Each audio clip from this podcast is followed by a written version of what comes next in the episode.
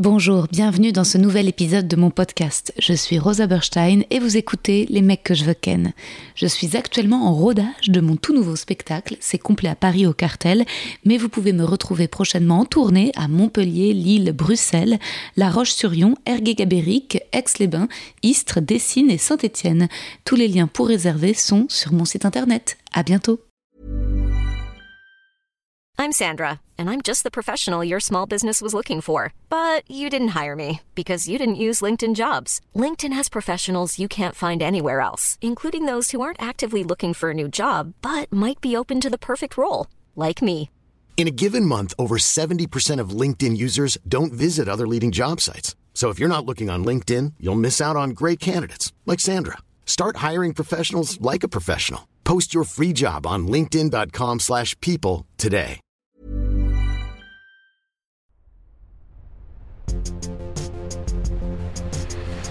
Les mecs, les mecs, les mecs que je veux ken. Chers auditeurs, chères auditrices, mes néons dans la nuit, j'espère que vous allez bien. De mon côté, ça va mieux, je diminue un peu, j'essaie de mieux m'organiser. Vendredi dernier, j'étais à Rouen, le public était incroyable et jeudi dernier, je suis revenue dans Zoom Zoom Zen sur France Inter pour ma deuxième chronique. Vous pouvez la retrouver sur YouTube, la petite sirène dans une méga bassine. Laissez-moi un petit commentaire, ça me fera très plaisir. Aujourd'hui, nous recevons l'humoriste et mentaliste Fabien Olicard, que vous pourrez venir voir avec moi le 22 novembre prochain à la salle Playel. En attendant, je vous souhaite un très bel épisode. Attention, nous n'étions pas dans le studio, il y a eu un petit souci à la SACD et exceptionnellement, on était dans un bureau, donc léger écho et petit bruit de micro. Fabien devait tenir son bras de micro, c'était sport. Mais il était si cool, ça fait vraiment plaisir quand c'est si fluide. Je suis toujours traumatisée de l'épisode qui ne sortira pas, dont je vous ai un peu parlé en intro récemment, et je dois gérer au quotidien des galères énormément courir après certains invités qui m'annulent au dernier moment ou à l'inverse me faire harceler par des gens qui veulent venir dans le podcast. C'est vraiment trop cool quand la config est comme celle d'aujourd'hui avec Fabien Olicard, si zen, heureux d'être là et moi heureuse de le rencontrer. On a eu une longue discussion donc je ne ferai pas d'outro, mais j'espère que vous passerez un bon moment en notre compagnie. Bonne écoute. Alors je t'ai écrit un petit poème Fabien. Un poème. Waouh. Cher Fabien, la première personne qui m'a parlé de toi, c'est Swan Périssé. T'as pas lu Fabien Olicard, ça va te changer la vie. Et si je n'ai pas encore eu le temps de lire tes livres sur le cerveau ni de voir ton spectacle à Paris, tes livres sur le temps et sur la manipulation positive ont changé ma vie, bel et bien. Le dernier m'a appris à me libérer d'une éternelle culpabilité. Et le premier à m'autoriser la fameuse expression pas le time. Orelsan dit Tu suis la mode, on fait la mode. Toi, tu insistes, ne soyez pas dans le vent, soyez le vent. Et ça marche sur moi. Je suis très cynique des techniques de développement personnel, mais tes conseils précis et parfois drôles ou poétiques, personnels et universels, fonctionnent sur moi. Donc, un immense merci. Aujourd'hui. C'est trop mignon. et en plus, je culpabilise moins maintenant de savoir que c'est parce que tu joues peu à Paris que je t'ai raté. Oui, ça c'est normal. Ah, On ouais. ne peut que me rater en temps normal. Ok. Aujourd'hui, j'aimerais que tu nous expliques ton métier, mentaliste, les liens avec la magie, la scène, la psychologie, et comment tu as réussi à trouver des recettes pour vivre mieux. Grâce au mentalisme Merci Fabien. C'est un vaste programme. Merci beaucoup. Un gros bisou à Swan, du coup, euh, qui, euh, qui, qui, qui a du coup largué un jour mon nom dans tes oreilles. Mais oui, Elle elle un immense merci. Que je connais depuis très très longtemps. Et, euh, et moi aussi, je suis cynique du développement personnel, comme Ok. quoi. Et du coup, je, les, les bouquins que j'écris, c'est des bouquins de mon développement personnel à moi qui s'applique à moi et qui, si tu as un truc à y piocher, vas-y. Tu vois, y a, y a- y et c'est pour ça, dans le, temps, dans le, le livre que tu as lu, Votre temps est infini, tu regardes, tout part de mes anecdotes de vie à moi, en mode, moi, voilà, j'ai pas de conseils à donner, mais je vivais ça, et ça me plaisait pas, j'ai fait ça, pour moi, ça a marché, en fait. J'ai j'ai toujours besoin de justifier, ça part vraiment de ce que j'ai vécu, quoi. tu vois. Ouais. C'est hyper généreux, mais justement, tu t'es jamais dit, oh là là, j'ai trouvé toutes ces astuces, je vais être très égoïste, je vais pas donner mes secrets. Ah non, Non. non, non, non, moi j'aurais bien aimé un livre, lire un livre comme ça. Est-ce que j'ai le temps d'une anecdote vraiment pour ce livre oh, qui est je marrante prie. Euh, donc ça, c'est mon troisième bouquin. Les deux premiers, c'est sur le cerveau. Et, euh, et du coup, c'est ce qui est attendu de moi, des livres sur le cerveau. Tu vois, il y a une logique derrière ça qui est implacable. Et du coup, euh, pour mon troisième livre, je dis à mon éditeur, moi, j'ai envie d'écrire un livre qui va pas marcher. Il me dit, bon, ok, tu me le pitches. Alors, je lui explique. Euh, un livre sur le temps, sur le rapport au temps, tout ça. Il me dit, d'accord, bah, ça marchera pas parce que t'es pas la bonne personne pour l'incarner. mais tu veux vraiment l'écrire? Je fais ouais. Il me fait bon, bah, je te suis. Et puis on aura une année avec un livre qui marchera pas, mais qui t'aura plu et ça me fait plaisir, tu vois. Donc on fait ce bouquin, on le sort. Au bout d'un mois, zéro surprise, il marche pas, il n'y a pas de problème. Et, euh, donc, nous, on est déjà sur le prochain, donc on rigole de ça. Tu sais, c'est un mec avec qui je m'entends bien parce qu'on a ce même truc de on peut aussi créer pour créer et c'est pas bien grave, tu vois. Trop bien. Et, euh, et on, regarde, je crois, six mois après ou un truc comme ça, où il commence à me dire T'as vu les chiffres? Je dis Non. bah, ça, ça, monte de fou, en fait. Et il a vécu un vrai truc de bouche à oreille. Ouais. Et aujourd'hui, je te passe toutes les étapes, mais aujourd'hui, c'est mon livre le plus traduit dans le monde. Je crois qu'il est dans, dans, 18 pays. Moi, j'en reviens pas. Mm. Et en fait, c'est très rigolo de se dire qu'à la base, c'est deux mecs qui se sont serrés en disant on va faire un truc qui marche pas. tu vois Et en fait, c'était le vrai truc de euh, ouais, on s'est juste écouté. J'ai juste écouté ce que j'avais vraiment à dire et vraiment à écrire. Et comme par hasard, dans le temps, c'est celui qui continue à me glisser des doigts et qui vient de sortir il y a deux mois en Ukraine, en Pologne, en Chine, en machin, en bidule. Euh, tu vois, c'est fou. Ah, ça m'étonne pas j'ai adoré. Et euh, je pense que si, si moi j'ai été aussi bonne cliente de ton livre, euh, sur le temps euh, particulièrement, c'est parce que je suis fan de contenu de podcasts américains hmm. où bah, les artistes font ce que tu fais, c'est-à-dire donner exactement bah, vraiment leurs expériences et la vérité. Ouais, leurs recettes à eux. Leurs recettes, mais dans des détails parfois euh, qu'on n'ose vraiment pas aborder en France, c'est-à-dire dans des détails financiers, dans des détails de, de planning, dans des choses pas spécialement euh, pas glam, chic. Ouais, exactement, il n'y a pas de paillettes, il n'y a pas de mystère, il n'y a pas de, de, de, de profil d'artiste. Alors autant j'imagine que toi pour la scène, il y a des choses que tu cache pour ton métier Très peu. En ah ouais, c'est vrai. Mais moi, je suis hyper transparent. Mais moi, j'adore ça. Je... Tout ce qui me passionne, j'ai envie que ça fasse naître dans les yeux des autres la même passion qu'il y a chez moi. Tu vois, en mode, mhm. mais regarde, c'est cool, tu vois. Et donc, que ce soit un truc de planning, de thunes, de euh, dans une interview relativement récente, on était très étonné que j'ai donné mon budget pour l'Olympia justement. Je, je, m'en fous de le donner, quoi, tu vois. Enfin, c'est euh, et puis euh, c'est assez connu de se dire que si tu fais l'Olympia, c'est pas pour gagner de l'argent, que c'est une salle qui coûte cher. Enfin aussi, tu vois, pour moi, on peut on peut parler de tout. C'est hyper intéressant d'avoir tout cette backstage de tout. Et même dans mon métier, dans mon mentalisme, j'ai pas envie de bluffer les gens. Hein. J'ai mhm. envie qu'ils en qu'ils aient envie de se bluffer eux-mêmes avec leur propre cerveau en comprenant qu'ils sont capables de faire la même chose, tu vois. Et alors, en fait, donc je rêve de t'inviter depuis très longtemps et surtout depuis aussi que je me suis euh, réveillée à moi-même des talents de mentaliste. c'est la relève. Bah, euh, je pense que c'est le fait de faire des impros avec le public. Ouais, c'est sûr. Euh, Parce que tu es obligé de les sentir, de les analyser, de d'anticiper à quel moment tu vas refaire rire pour retaper ton rythme en plus. Euh, c'est ça. Et, euh, et, en fait, au départ, c'était une blague. Quand ça tombait juste, ça m'étonnait. Une fois, deux fois, où je disais au hasard euh, le métier des gens, ou depuis combien de temps ils étaient en couple. Ou...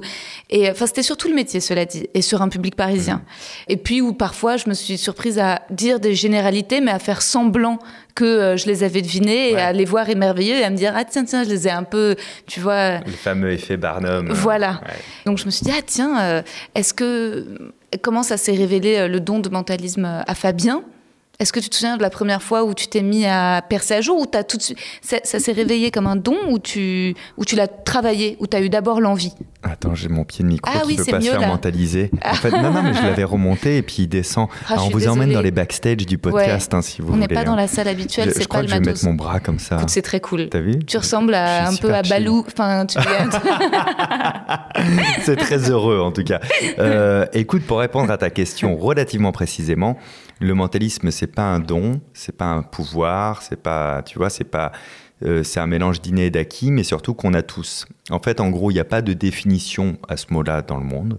Chaque mentaliste a sa définition, donc elle est vraie ou fausse euh, selon le regard qu'on a envie de porter dessus. Au 19e siècle, c'était plutôt ceux qui se revendiquaient voyants, médiums, ce genre. Là, on est plutôt dans un courant rationnel dont je fais partie, où je sais que tout ce que je fais, je peux t'apprendre à le faire. Tu vois, soit tu vas apprendre à le faire par travail, soit tu vas euh, apprendre à le faire par astuce, si ton but est de bluffer l'autre. Euh, le mentalisme qu'on connaît le plus, c'est celui qui est issu de la branche de la magie. Donc, euh, tu as par exemple la grande illusion, c'est une branche de la magie. Le mentalisme aussi, on va dire que c'est un courant qui est un peu plus psychologique, mhm, tu vois, mhm. où, au lieu de faire un tour de cartes, on, on va faire un tour avec les pensées des gens, en fait. Quoi, tu mhm. vois, et, et c'est intéressant déjà de se dire ça parce que j'ai beaucoup théorisé sur je théorise sur tout, c'est un problème chez moi. Mais euh, du coup, je trouve que ça relève d'un degré d'intimité que les mentalistes doivent absolument prendre en compte. C'est pas anodin de dire, faire ou simuler qu'on va lire les pensées de quelqu'un, par exemple. Tu vois ce que je veux dire? Oui, oui, oui. euh, ça, ça veut dire que tu dois aimer l'autre au moment où tu le Mm. fais. Quand toi, tu devines le métier des gens dans, dans ton spectacle en impro, c'est pas hasard que tu tombes juste parce que tu as été vraiment à l'écoute de la Mm. personne. Tu t'es Mm. vraiment intéressé, t'as pas simulé de t'intéresser, tu vois. Euh, donc, donc tout ça, l'étiquette mentaliste, je le mets très tard dans ma vie. Euh, parce que c'est une étiquette, c'est un sac fourre-tout. Tu mets toutes les techniques que tu veux. Moi, j'y mets euh, de l'illusion, de la psychologie, de l'influence, de la mémoire, bon, plein de trucs. Mais tous les sujets que je mets dans mon sac de mentaliste, c'est des trucs qui me passionnent très, très, très, très tôt. Mais moi, je ne sais pas que je vais en faire un métier. C'est juste des passions, tu vois. Et le jour où je décide de monter sur scène pour faire marrer les gens, c'était Mhm. ça le projet de départ Ouais. je me dis, bah attends, euh, il faut que j'amène les choses qui me passionnent. Donc c'était tout ce genre de choses-là. Et donc j'ai commencé à le mettre au début timidement, un petit peu, puis de plus en plus gros, jusqu'à aujourd'hui où j'ai des spectacles. C'est assez drôle d'ailleurs. J'ai des C'est assez drôle d'ailleurs. Ce qui est assez marrant, c'est que mes spectacles durent deux heures, celui d'aujourd'hui ou euh, celui que je jouais juste avant, là, ces quatre dernières années. Euh, en deux heures, il y a quatre numéros de mentalisme de bluff. Mhm. C'est pas énorme, tu vois. Et pourtant, je, je- je suis persuadé que si tu fais un micro-trottoir, les gens qui sortent de la salle disent on a vu un spectacle de mentalisme. Mhm. Tu vois, comme quoi, je suis même pas sûr que le mentalisme, c'est juste euh, bluffer quelqu'un. Moi, je, je bluffe dans mes spectacles 3-4 fois parce que ça s'y prête, parce que c'est à propos et parce que je dois quand même prouver que je sais faire et que je Mhm. sais que c'est pas que des choses que je dis, tu vois. Mm, mm, mm. Mais, euh, mais ça devient pas un fondement en fait. Et, Mhm. et quand je- quand j'écris mes spectacles, je veux que s'il n'y a pas de bluff, il doit rester un show. En Mhm. fait, quoi qu'il arrive. Intéressant, amusant, tout ce que tu veux, quoi, tu vois. Plus stand-up. Plus une espèce de vulgarisation scientifique un peu stand-up. Mm. En gros, moi, je, je considère que je suis l'un des mecs du public. Sauf que les gens ont la gentillesse de me laisser parler pendant deux heures sans me couper, tu vois. Ah. Mais j'ai envie de partager une passion, en fait. Donc, Ouais. je, je viens discuter avec les gens, mais il y a une vraie interaction permanente aussi avec eux. Mais euh, ouais, j'ai pas d'autre prétention que de les rendre un peu plus curieux, tu vois, en Mm, sortant. mm, mm, Alors mm. oui, ils vont dire, ouais, c'est incroyable, à un moment donné, je pensais à un dessin, il l'a trouvé, c'était fou. Mais ils sauront toujours un petit peu comment j'ai fait. Mm, mm. Et s'ils veulent aller plus loin, je leur ai donné les ressources dans le spectacle pour continuer à creuser s'ils ont envie, tu vois. Mm. Et l'hypnose, ça t'a jamais intéressé? Alors j'ai une formation en hypnothérapie. Euh, ça, ça vient donc de la partie de ma vie où j'avais pas encore pris l'étiquette de mentaliste, où je m'intéressais à tout. Et comme je m'intéressais à tout, j'ai fait des formations sur tout, sur mille conneries, euh, y compris donc l'hypnose. Alors c'était une, une formation d'hypnothérapie dans le but d'ouvrir un cabinet. J'ai jamais eu ce but-là. hein. Je voulais juste savoir ce que c'était, comment ça se passait, faire et tout. Euh, donc je m'en suis jamais servi sur scène parce que moi j'ai appris ça comme un un peu comme un médicament. Donc j'ai Mm, pas mm, envie de mm. jouer avec le médicament, si tu veux. Tu Ouais, vois. ouais, ouais. C'est, c'est pas un truc qui, euh, qui m'intéresse. Mais l'hypnose peut être l'outil d'un mentaliste. Mm. Comme un hypnotiseur n'est pas forcément mentaliste, du Non. coup, s'il maîtrise qu'un outil, tu vois. Ouais. Mais oui, non, euh, l'hypnose, c'est- c'est c'est- c'est particulier. hein, ça peut. J'en ai vu un euh, samedi ou à Caen, juste avant moi, il y avait Jorda, l'hypnotiseuse, qui, Ah oui, euh, bien sûr, ouais. qui était sur scène. Et oui, oui, bah, elle a hypnotisé des personnes hein, sur scène. C'était, il y avait des trucs qui étaient plus similaires peut-être à la, suggestion Ouais. magique, Ouais. mais quand même, il y a eu des personnes sur scène qui ont claqué des mains et qui les dormaient. Enfin, Ouais. on voyait les. Et euh, après, c'est presque même un peu. Enfin, ça fait un peu peur. Hein, c'est Ah peu- oui, bah surtout l'hypnose de spectacle, elle véhicule des craintes Mm. que tu vois pas en. Tu vois, par exemple, l'hypnose de spectacle, elle véhicule la grande question j'y crois, j'y crois pas. Ouais. Alors que moi, pour avoir fait un reportage à l'Institut euh, Curie à Paris, au centre médical, où tu as de l'hypnosédation pour remplacer les médicaments pour des interventions légères, bon, autant te dire que le malade, il n'a pas le temps de se dire j'y crois, j'y crois pas. C'est, la sédation, euh, tu vois, qui, qui, va vivre à ce moment-là. Il est d'ailleurs, soit dit en passant, génial parce que tu te réveilles tout de suite, t'as pas les inconvénients des tous Mm. les produits qu'on te met dans le sang et tout ça, quoi. Euh, donc en, en réalité, l'état d'hypnose existe, mais en hypnose de spectacle, ils ont besoin de sujets très réceptifs Mm. pour un résultat visuel impactant immédiat. Ouais. Par exemple, le côté tu dors en hypnose n'est pas du tout obligatoire pour faire de l'hypnose. Tu peux faire de l'hypnose conversationnelle, il y a, il y a Ouais. mille manières d'en faire, tu vois. Notre manière de, reparler, de parler, toi, tous les deux, est relaxante pour les personnes qui nous écoutent, parce Ouais. qu'on n'est pas en surénergie, etc. C'est une forme d'hypnose. Mm. Euh, mais voilà, moi, l'hypnose de spectacle, si un jour j'ai une idée brillante, Ouais. oui, Euh, une idée brillante, ça veut dire pas un truc où j'ai besoin de faire faire des choses à des gens, Ah, de- pas pour générer le rire, tu vois. Il y a une piste, par exemple, un jour, euh, que j'ai jamais exploité, où je me disais ce serait génial de marier de l'hypnose de spectacle, mais un peu un- de spectacle un peu pompeux, un peu genre Mhm. son en scène et tout, euh, avec les contes qu'on connaît tous, tu vois, Mhm. la mythologie des Blanche-Neige et les Sept Nains, etc., ce, ce genre de choses. Parce que comme ça, c'est profondément ancré en nous, je serais assez curieux de voir ce qu'on pourrait générer par rapport à ça. Mais tu vois, je suis presque dans le domaine de la recherche, quoi. C'est Ouais. pas forcément très divertissant au sens euh, ha ha ha qu'a fait théâtre, tu vois. Alors, qui est-ce- à qui est-ce que j'en parlais? Ah, Je vais recevoir Fabien Olicard et je lui poserai des questions sur l'hypnose. Il me disait, euh, quand tu devines, euh, c'est que tu es dans l'hyper-empathie. Tu es d'accord avec euh, ça? Alors, qu'est-ce qu'on appelle deviner?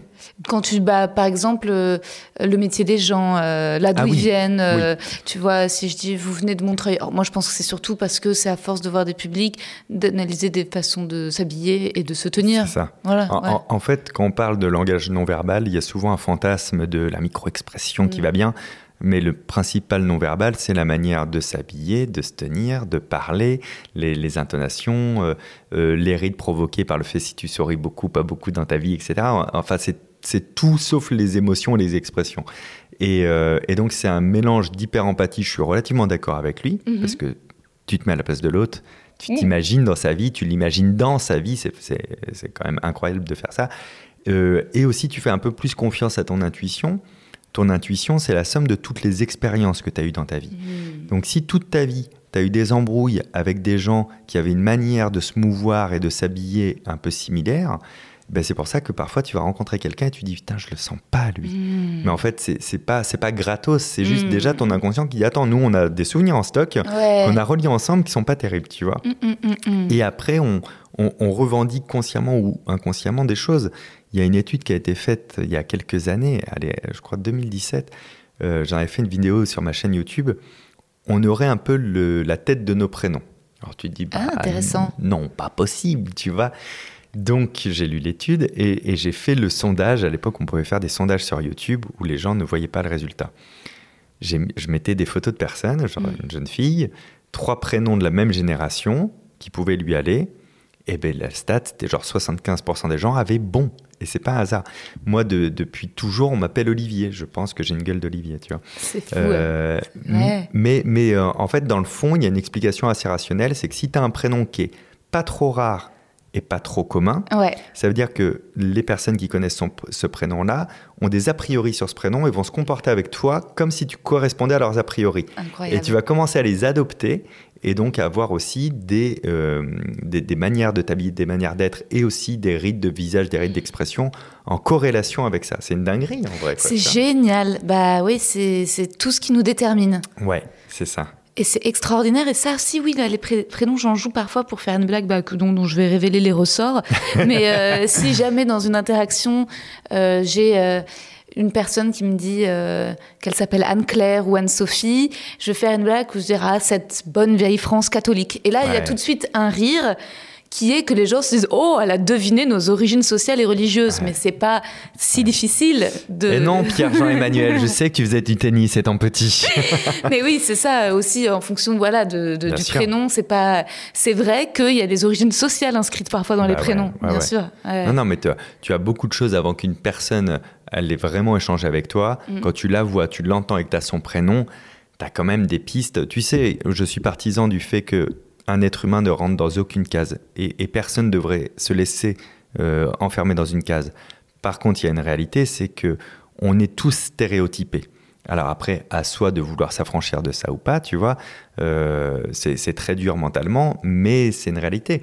Moi, mon spectacle, on a toujours voulu me, on me demande d'ailleurs encore, est-ce qu'on met humour, mentalisme ou vulgarisation J'ai mais Fabien Olicard, en fait, je m'en fous de que ça rentre pas dans tes cases habituelles. Mais néanmoins, je sais par contre que je vais véhiculer un style, un genre, etc., où tu peux me stéréotyper, te classer, toi, parmi les gens que tu connais. Mm. Tiens, Fabien est plutôt comme mon pote machin ou comme mon oncle machin, tu vois. Ouais. Et c'est OK avec ça, en fait. On rentre dans des manières d'être quand même. Ouais, c'est vrai. Ça, c'est c'est l'expérience. Je trouve que ça, c'est un discours chouette des éditeurs. C'est quand ils te disent que c'est les lecteurs qui. euh, Enfin, en tout cas, mon éditeur, il m'avait dit tu verras, c'est les lecteurs qui te diront de quoi ton livre parle. Exactement. Ben, c'est vrai. Tu sais, quand j'écris mes bouquins, j'en ai fait 7. Je découvre mon livre, de quoi il parle, à mi-écriture. Donc j'écris au kilomètre pendant 30 jours, 1667 mots par jour. Et si j'ai rien à dire, je raconte ce que j'ai fait la veille. Et, forcément, au bout de 30 jours, j'ai 50 000 mots. Voilà, c'est euh, mon rituel de travail.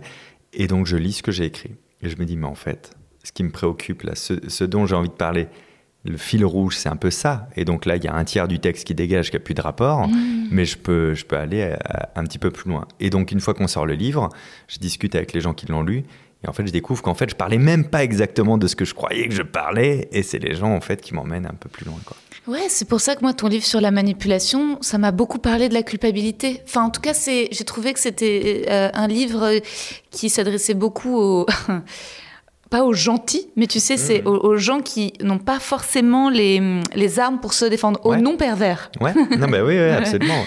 Les vrais gentils. Ouais. Moi, je crois que je suis un vrai gentil. C'est aussi pour ça que j'ai écrit ce bouquin. ouais, ouais. Euh, tu sais que j'ai une phrase que je dis souvent, mais c'est parce que je l'ai dit à un moment de ma vie à mes équipes quand ça commençait à se passer bien dans notre métier artistique, où je disais T'as vu, même les gentils peuvent réussir. Tu vois, on, on, a appuyé sur la tête de personne, on a abîmé mmh. personne, on s'est battu avec personne et, mmh, et, mmh, c'est en train de marcher. Mais parce que je, je, crois vraiment que la gentillesse, ça se cultive. effectivement, ça se cultive en mettant des engrais et en désherbant la culpabilité, quoi, tu vois. Ouais, c'est ça. Et puis tu, tu es aussi, euh, tu es juste parce que c'est pas, euh, c'est de la gentillesse, mais c'est pas une espèce de euh, bienveillance surfaite. Parce, Tu vois, que tu le dis bien. Ton ami, l'exemple du déménagement, de qu'est-ce qui peut, comment l'autre peut utiliser ou obtenir quelque chose de toi et et c'est très compliqué, ça, l'endroit des, limites, en fait. Oui, oui, la limite du libre arbitre, comment être juste. Euh, d'ailleurs, ce, ce qui a étonné le plus de personnes dans le livre sur la manipulation, c'est quand je disais que les, les vendeurs, c'est les moins manipulateurs, puisqu'on connaît leur objectif. Oui, c'est vrai. Donc il y a une justesse dans l'échange. On sait déjà euh, qu'ils veulent aboutir à une vente, tu vois. Et que le, là où il faut creuser, c'est dans nos relations sociales, dans notre manière de faire, notre manière de demander, notre manière de dire Oh, tu peux pas m'aider, allez, s'il te plaît. Ben, non, tu fais un appel à l'émotionnel. Est-ce que c'est juste de faire ça Tu vois, est-ce qu'on peut pas respecter le nom de l'autre comme on aimerait que notre nom soit respecté dans toutes les situations, tu vois? Ouais, et tu donnes aussi des, clés sur le fait de ne pas se laisser euh, intimider. Euh, tu parles d'un premier contrat euh, quand tu commences à peine le mentalisme et, et où tu sens que c'est mal payé et où tu te dis si je refuse, qu'est-ce qui va m'arriver Mais il met une pression de tu dois me répondre maintenant, quoi, tu vois. Donc on vous remet dans le contexte, c'est mes tout débuts, le téléphone sonne, c'est un produit de la région où j'habite qui me dit voilà c'est un contrat alors c'est pas payé parce que il y aura tous mes clients etc mais après je joue le jeu seront, ceux qui auront été là ils auront plein de contrats cette année nanana donc c'est telle date nanana. Et, il va il parle vite il est très convaincant très ce, genre pour le coup de stéréotype mal tu vois tout à fait le truc. Et, et, il me met une pression de réponse. Je peux pas ne pas répondre à ce moment-là. Et je prends mon échappatoire je raccroche en fait, je me dis, il me reste quoi? Je raccroche et je vais reprendre un peu le pouvoir déjà de ma réflexion. Qu'est-ce que j'en pense de ce qu'il me dit? Est-ce que j'ai envie de dire non parce qu'il me met mal à l'aise? Ou est-ce que j'ai envie de dire non parce que je suis en train de pressentir autre chose? Et après, je l'ai rappelé et, je, et j'ai juste dit, excuse-moi, ça a coupé. et, c'est un pieux, c'est pas un pieux mensonge, c'est un mensonge par omission. Ça a mm. vraiment coupé, sauf que c'est moi qui ai décidé de c'est tu vois. Euh, c'est très malin. Et c'est là où je lui ai dit, d'accord, ok, ta proposition est super, il y a pas de souci. Est-ce que tu peux me faire un contrat comme quoi tu t'engages à me prendre au moins cinq fois dans l'année qui vient? Ah ben non, je marche pas comme ça et tout. Ah ben je suis désolé, dans ce cas-là, je pourrais pas m'engager moi personnellement de retrouver après la faille. Donc il faut reprendre du temps pour réfléchir, faut pas se laisser intimider, comme tu ça. dis, faut pas se laisser mettre la pression. Et en tout moment, tu peux t'en aller. Je suis, j'ai parfois fui dans des toilettes. On peut pas te dire non, va pas faire pipi. Tu vois? Donc il y a toujours moyen de s'extraire d'une situation où tu sens que tu maîtrises plus la pression qu'on est en train de t'imposer. Et eh ben ça t'appartient pas cette pression-là. Tu la laisses à l'autre. Tu, tu te tu te casses, tu dégages et, tu prends le temps de reprendre tes esprits et, d'être de nouveau rationnel mentalement et émotionnellement. Quoi. C'est ce que dit Nadia Rose, c'est sa grande expression. Si le bourreau est dans la pièce, quitte la pièce. Ouais, bah elle n'a pas tort. Et c'est le triangle de Cartman, hein, le bourreau, la victime, le sauveur. Il faut s'extraire en fait de ce triangle-là. Il n'y a pas un bon rôle à ce moment-là. Donc euh, si on vient de t'imposer le fait d'être une victime, ben va-t'en en fait. Ne cherche pas à attaquer l'autre parce que tu vas devenir bourreau, tu vois. Ne mm, cherche mm, pas mm. à sauver celui qui se fait attaquer parce que tu vas devenir sauveur. Il n'y a pas un de ces trois rôles qui est bon. Mais avec ça, c'est vraiment une clé pour euh, gagner énormément en liberté. Euh, je sais pas si tu avais lu euh, l'enquête de Ronan Farrow au moment, sur euh, comment il a réussi à faire tomber Harvey Weinstein. Ah si, oui. Tu te souviens Oui. et, et- et alors là, c'est vraiment de la manipulation de la part d'Harvey Weinstein, pas du tout positive, mais c'est de la manipulation Ouais, pure pure et dure. euh, et qui se base sur la peur, sur le fait d'obtenir suffisamment d'informations personnelles sur les gens pour pouvoir les intimider, les effrayer, entre autres parmi Ouais. d'autres techniques de manipulation, pour avoir la avec des confiance. non-dits en plus, Oui. avec juste des tu sais que je sais, quoi, tu vois. Voilà, et- c'est ça. J'ai ça sur toi, et donc ça doit faire suffisamment, ça doit te faire suffisamment peur. Et je- c'est- là-dessus que, ah, je suis désolée, ton micro c'est trop relou. Non, t'inquiète, je, je le tiens. Ah, Écoute, comme ça, ça. ça va être une conversation musclante Ah, pour moi, parce que je tiens le micro. Je suis désolée, il faut que Non, non, fais mon, mon matos. Est-ce que toi, t'as jamais eu des moments de colère, des problèmes de anger management? T'as toujours su réagir froidement dans ces ou, situations-là? Parce que moi, quand j'arrive à surmonter la peur, mais le problème, c'est prendre ce temps que Mm. parfois je prends pas ou je vais répondre trop spontanément, ou alors euh, avoir du mal à gérer l'émotion. Ouais. Euh, non, prendre le temps, j'ai toujours su faire. Ouais. Mais parce que j'aime bien avoir toutes les données pour euh, décider, comprendre, etc. Donc ça, c'est un trait de caractère, on va dire. Je ne l'ai pas décidé, quoi. Euh, pour les émotions, je, je- je- je suis durement atteignable. Alors du coup, dans le bien comme dans le mal, je suis assez stoïque, tu vois. Donc, mais, mais moi, j'aime ça. ça, ça me- je je m'auto-conviens. Et, et par contre, du coup, quand ça perce une certaine carapace, ça peut monter très loin dans les excès émotionnels, mais je peux le maîtriser, décider de le lâcher ou pas. De mémoire, je l'ai lâché deux, trois fois, tout à fait volontairement, D'accord. et ça m'a fait un bien fou, et ça m'a, dans le but d'obtenir certains résultats. Donc, il y, y a une fois, c'est en 2016, 2015, 2015 peut-être, au Festival d'Avignon, devant le Palace. Je jouais pas cette année-là. C'était un producteur qui me devait de l'argent, un producteur, je fais des guillemets avec mes doigts, tu vois Ouais. et, euh, et qui me baladait depuis six mois, etc. Et je lui avais dit un jour on se croisera, tu vois. Mm. Et, euh, et donc là, je l'ai croisé euh, devant ce truc, je lui ai parlé, il était avec sa femme, il m'a très mal répondu pour faire le malin. Mm. Il y avait tout le métier qui était devant, donc il savait très bien que moi, petit Fabien, j'allais pas me permettre de l'esclandre. Bon, les chaises ont volé, mais moi, je hurle, je deviens fou, quoi. Dans ma tête, j'ai ouvert la porte et j'ai fait sortez, allez-y, faites-vous plaisir, Allez. tu vois? Et euh, donc j'étais payé le lendemain.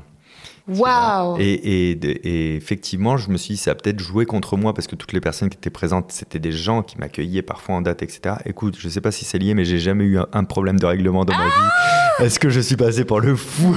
Tu vois?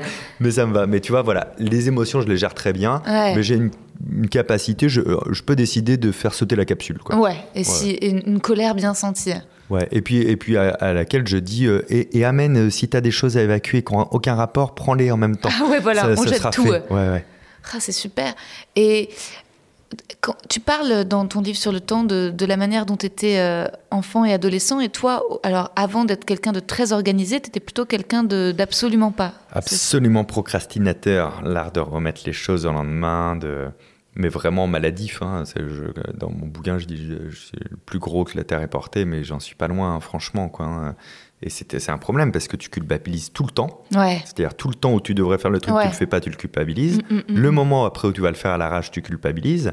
Et le moment où, euh, où les gens constatent du résultat, s'ils te disent c'est pas bien, tu culpabilises. Si tu dis c'est bien, tu culpabilises parce que c'est pas mérité et que tu aurais pu faire mieux. Donc il n'y a, pas un moment de ta vie où tu n'es pas en culpabilité de ça. Et, et moi, en plus, j'avais envie de tout faire, tout expérimenter, tout découvrir. Donc c'est compliqué hein, quand tu t'y mets jamais. C'est-à-dire que dans. Il n'y avait pas mieux que les moments où j'étais occupé pour me dire ah, quand j'aurai le temps, je ferai ça, ça. Je rêvais ma vie, tu vois, de Ouais, ouais. adolescent et tout, et, ou jeune adulte. Et, euh, et quand j'avais le temps, je faisais pas quoi. Tu faisais pas, tu rêvais, tu Je, repoussais. je faisais rien, tu sais, les choses sans importance qui te Mm. prennent. Je suis ce genre de mec-là où plus je vais être en retard pour partir de chez moi, plus ça va être essentiel de nettoyer la petite tache qui est sur la table dont je m'en fous depuis six mois, tu vois. Ouais, bien je sais sûr. pas pourquoi, comment, j'ai pas trop creusé ça, Mm, mais, mais une chose est sûre, c'est que je voulais pas subir ça toute ma vie. mm. J'ai commencé à lire des bouquins qui m'apportaient rien et j'ai dit, ok, il faut que je trouve des méthodes qui soient si douces Mm, mm. et si intégrables que j'ai pas l'impression de suivre des méthodes, sinon je vais le faire dix jours, tu vois. Ouais, bien sûr. Et c'est comme ça que j'ai cherché dans le deep ma manière de faire et d'agir au mieux. Euh, mais parce que, ouais, le- la procrastination absolue. J'adorais la philo. Ouais. Moi, j'étais en, en bac euh, scientifique. J'adorais la philo. C'était vraiment mon kiff. Je, je complètement planté dans mon orientation. Euh, Et, donc, j'avais un bon 18 de moyenne. J'ai eu 18 au bac en philo, par exemple. Et donc, j'avais des très bonnes notes. Mais vraiment, c'était une catastrophe. C'est-à-dire que je me souviens qu'on avait 15 jours pour faire un DM de philo sur un sujet qui me plaisait.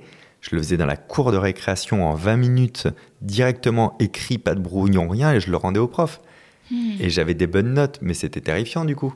Tu vois, parce que je, me disais, mais de qui je me moque? J'ai un prof de maths, je me souviens, qui j'étais très bon en maths aussi, qui, euh, qui, a pété un cap sur moi au point de, de prendre mon bureau, de le tirer violemment vers la porte. Hmm. Tu sentais toute la haine. Il m'avait demandé si j'avais fait euh, le, travail demandé. Je dis oui, oui, je le fais voir. C'est ni fait ni à faire, c'est écrit sur mes genoux dans le train il n'y a pas de développement, il y a limite que le résultat. Et, moi, sans arrogance, mais comme un con, tu sais, il dit, mais ça, vous croyez que c'est bien Et moi, je fais, euh, bah, le résultat est juste. Mmh. Et en fait, il pète un câble parce que c'est un manque de respect aussi, tu vois ce que je veux dire, de vis-à-vis de, lui. À la limite, ne fais rien, excuse-toi, mmh. mais rends pas un torchon fait sur ton genou troué euh, euh, où on comprend rien de ce que tu as fait. Donc, c'était très dur de m'adapter à tout ça parce que, que ce soit les maths ou la philo, je te parle de deux matières que j'adorais.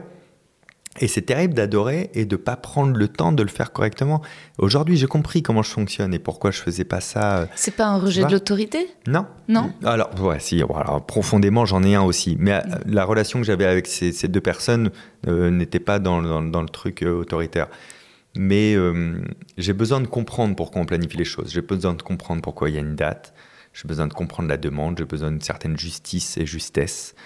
c'est pour ça que j'ai arrêté l'école très tôt. Hein, j'ai arrêté euh, d'être euh, salarié très tôt aussi, tu vois, donc euh, en assumant toutes ces galères-là, mais j'ai besoin d'une liberté, d'une autonomie permanente, tu vois. Tu as besoin d'obéir à toi-même. Ouais. Et après, moi, je peux me mettre de la pression. Ouais. Donc, en fait, je peux me mettre des dates, je peux me mettre des trucs, mm. je peux respecter tout ça, tu vois, mais il faut que ça fasse sens. C'est toujours la mm. même règle. Si ça fait pas sens, ça ne fonctionnera pas sur moi, tu vois. Mm, les choses peuvent pas être imbécilement commandées, tu vois ce que je veux dire? Ni par moi, ni par les autres tes parents, ils sont comme ça Il y a un de tes parents qui fonctionne de la même manière?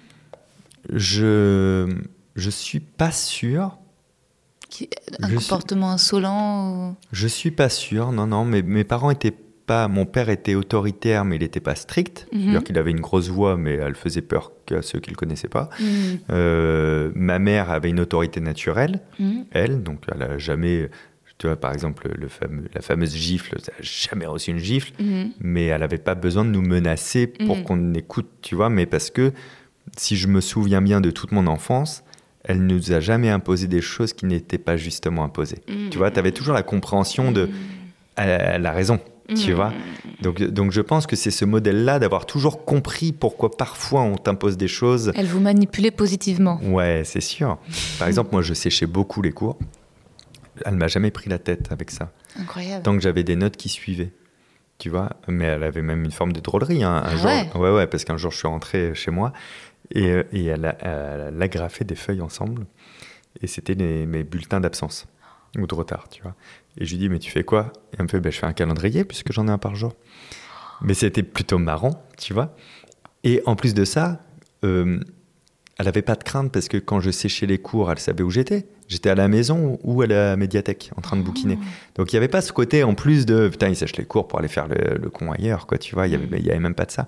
Après, il y avait un deal implicite. Je sais que si à un moment donné les notes n'avaient pas suivi, comme il y a eu lieu après une époque, bah là ce serait moins évident. Tu mmh. vois ce que je veux dire? Mais euh, mmh. il y avait un contrat quand même. Il y avait que des contrats implicites de tant que ça roule, je vais rien t'imposer. Mais elle n'a pas eu besoin de m'imposer des choses quand ça roulait plus pour que je sache qu'il fallait changer le comportement. Tu vois, tout ça était implicite, mais, mais, mais ouais, c'était assez nudge, c'était assez. Euh, je te pousse dans la bonne direction, quoi. Je te, je te, fais voir les possibles et tu vas vite comprendre par toi-même, tu vois. Ouais, hyper pédagogue. Elle est euh, enseignante? Pas du tout, couturière. Et en fait, mère au foyer à partir de ma naissance. D'accord. Mais bon, certainement très bonne couturière de l'éducation de ses enfants. Bah ouais, elle savait assembler des choses en tout cas, tu vois. Euh, et, elle, elle vient d'une famille de quatre où elle est l'avant-dernière et, euh, et elle, a, elle, a, beaucoup souffert qu'on lui explique pas la vie. Ah. Tu vois? Et du coup, avec sa petite sœur, avec sa petite sœur, elle, elle, a, elle, a, elle, a, eu à cœur vraiment. Tu sais, elle m'a raconté des choses d'intimité, par exemple de euh, elle la première fois qu'elle a eu ses règles elle savait pas ce que c'était. Elle est allée voir sa mère, donc elle vient de la race campagne et tout. Sa mère, elle lui a donné des serviettes, elle lui a dit ce sera comme ça tous les mois. Tu vois, c'est cette époque-là, quoi. C'était, elle Ah, habitait ouais, dans une ferme ouais. et tout, tu vois. Donc elle, elle s'est dit non, non, ma petite sœur, je vais lui bien lui expliquer, lui, la protéger et tout, tu vois. Donc euh, je, je pense que ce qu'elle a eu avec sa petite sœur, euh, qui résulte de son éducation à elle, Ah.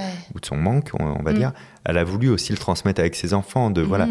une transparence, une justesse, on sait pourquoi on fait les choses, on respecte quand même ce qui doit être fait. euh, euh, on n'a pas d'argent, mais on est poli, tu vois. Ça, Ouais, c'est la grande phrase que j'ai entendue toute ma vie. euh, où sa fierté, c'était quand elle revenait d'aller chercher le pain en disant Ah, ben j'ai croisé un- euh, une personne, je te dirais pas qui c'est, Mm. qui a dit que tu disais toujours bonjour quand tu les croisais. C'est bien, faut continuer. Tu vois, il y a eu Mm. tout ce truc-là de, de beaucoup de valorisation. Ah tu vois, très peu de menaces, pas de Mm. punition, parce que pas besoin, parce qu'on a toujours été valorisé quand on allait dans la bonne direction aussi. Waouh Et puis, et puis euh, sentiment aussi de, de vouloir faire euh, les choses euh, différemment. Elle, pour le coup, luttant vachement contre sa propre détermination. Ouais, absolument. Oui, Ouais. complètement. Ah oui, oui.